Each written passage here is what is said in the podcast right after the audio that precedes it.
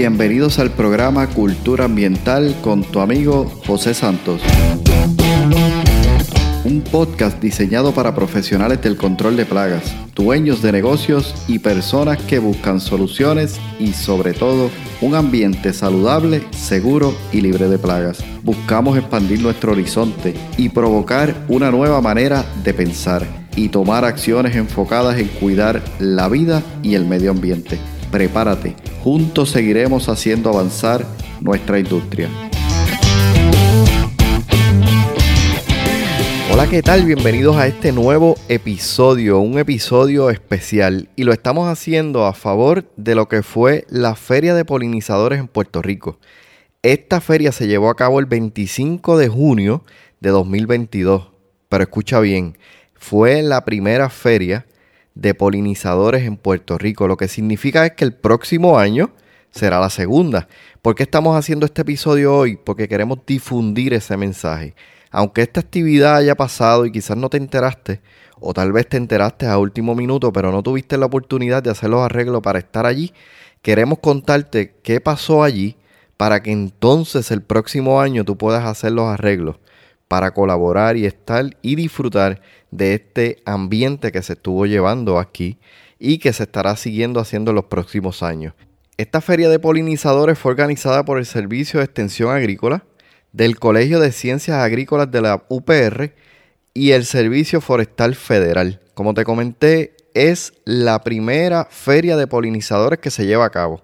Y esta tuvo un único propósito claro, y escúchalo bien, enseñar sobre la importancia de los polinizadores. Con ese propósito en mente, ellos cumplieron sus dos principales objetivos, que yo los describí de esta manera. Número uno, crear conciencia sobre los polinizadores por qué estos son importantes y cómo podemos colaborar en la protección de estos polinizadores. Y el segundo objetivo, conocer que además de la abeja, escuche esto bien, que además de la abeja, tanto los murciélagos, las mariposas, las aves y muchos otros insectos son polinizadores, al igual que como comenté, la abeja, que todos ellos son de gran importancia. La actividad se llevó a cabo en las facilidades del Jardín Botánico de Puerto Rico. Si me estás escuchando fuera de Puerto Rico, cuando visites nuestra isla, recuerda este lugar, Jardín Botánico de Río Piedra. Aquellos que estamos aquí en la isla, pues tenemos la oportunidad de ir a visitarlo. Y este lugar se convirtió el sábado 25 de junio en un lugar de encuentro, donde por ejemplo vi niños, jóvenes y adultos te cuento, habían niños, incluso eh, organizados por grupos como los escucha, que asistieron a esta actividad, visitaron el lugar, asistieron a los talleres, a, a las actividades que allí se dieron en, durante todo el día, conocieron más acerca de los polinizadores, fueron impactados y yo creo que esto es sumamente importante porque los niños, a medida que nosotros los vamos enseñando, ellos desde pequeños se están haciendo conscientes, conscientes de tal vez lo que nosotros dejamos pasar cuando estuvimos en su edad, porque ahora hay mucho más conocimiento, hay muchas más herramientas.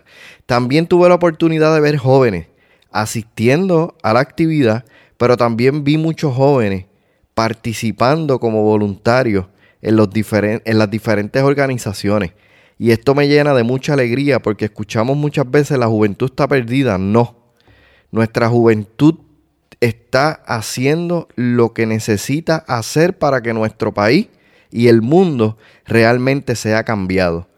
Solamente falta prestar atención para ver a estos jóvenes haciendo lo que están haciendo. Es mucho más fácil mirar a nuestro alrededor y ver a aquellos que tal vez no están encaminados que tal vez es responsabilidad nuestra incluso de llevarlos al camino que ellos deberían estar siguiendo para que realmente logren grandes cosas como estos jóvenes que vi este fin de semana en esta actividad. También vi muchas personas mayores, jóvenes adultos y adultos ya bastante adultos que aún en su edad avanzada están allí tomando las clases, los talleres, preguntando, que eso es algo que me impactó mucho, preguntando Quiere decir que todavía aún en nuestra edad adulta mayor nosotros podemos seguir aprendiendo. Entonces, en esta actividad hubo de todo. Hubo eh, exhibidores, artesanos, personas que estuvieron dando charlas durante todo el día en diferentes temas.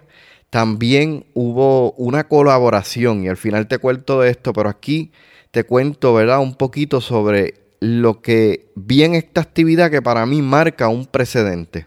Podemos ver que son muchos los que están interesados y muchos los que están colaborando para lograr un mismo fin, mejorar la calidad de vida y del medio ambiente. Y eso me encanta. Mira, allí yo vi muchas asociaciones, muchas personas eh, y organizaciones sin fines de lucro trabajando todas juntas con este mismo fin, de hablar sobre los polinizadores, llevar el mensaje, crear conciencia y sobre todo que podamos mejorar nuestra calidad de vida en la medida en que nosotros entonces también podemos ayudar a mejorar la calidad del medio ambiente.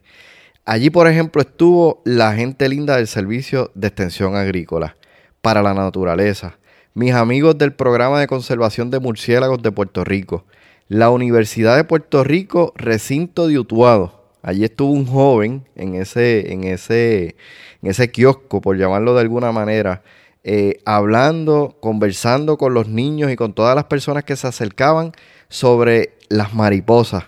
Él tiene su propio mariposario y colabora en el de la universidad. Y eso fue una, una, cosa espectacular. El mariposario Arlequín. Salvemos a las abejas. National Fish and Wildlife.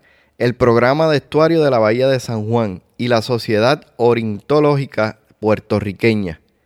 Y creo que me faltó por aquí el Centro Ambiental Santa Ana Intermetro. Todos ellos, y quizás muchos más de los que tal vez se me pasaron, estuvieron allí y lo más bonito de todo es como todos y cada uno de ellos colaboraron para que esta actividad se diera lugar. Número uno. Y número dos, para que el mensaje siempre fuese el mismo. La importancia sobre los polinizadores. ¿Cómo nosotros entonces podemos aportar? Difundiendo este mensaje, compartiéndolo, hablando de ello, educándonos. ¿Por qué traigo este mensaje hoy? Porque aquellas personas que escuchan este podcast son tres audiencias. El profesional de control de plagas, el dueño de negocio que está buscando un ambiente saludable y libre de plagas y el que está en su hogar que también desea tener un espacio libre de plagas.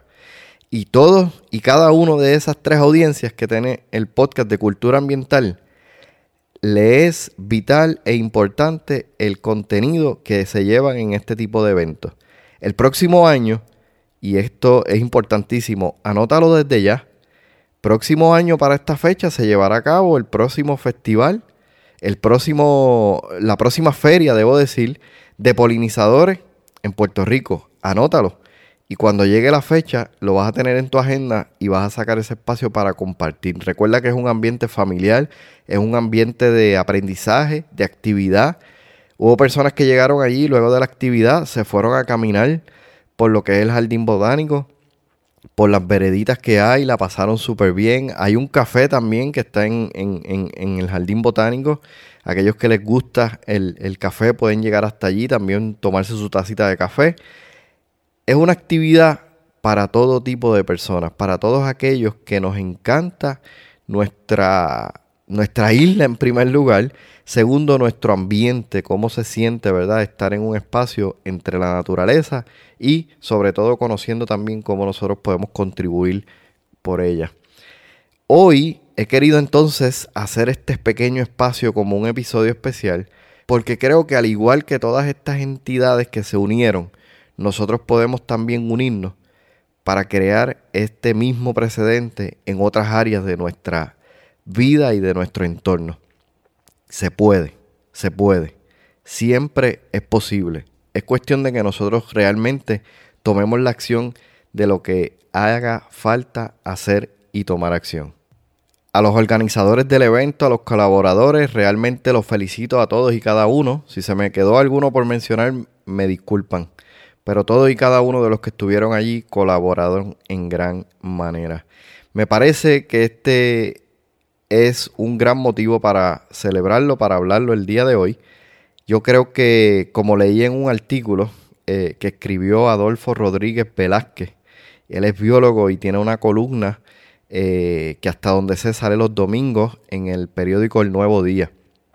Y él comentó, y leo por aquí, dice, hasta donde, hasta donde sé, nunca se había hecho un encuentro que reuniera a los diferentes sectores que trabajan en la protección y la preservación. Se logró. Eso me parecen palabras mayores para finalizar este podcast.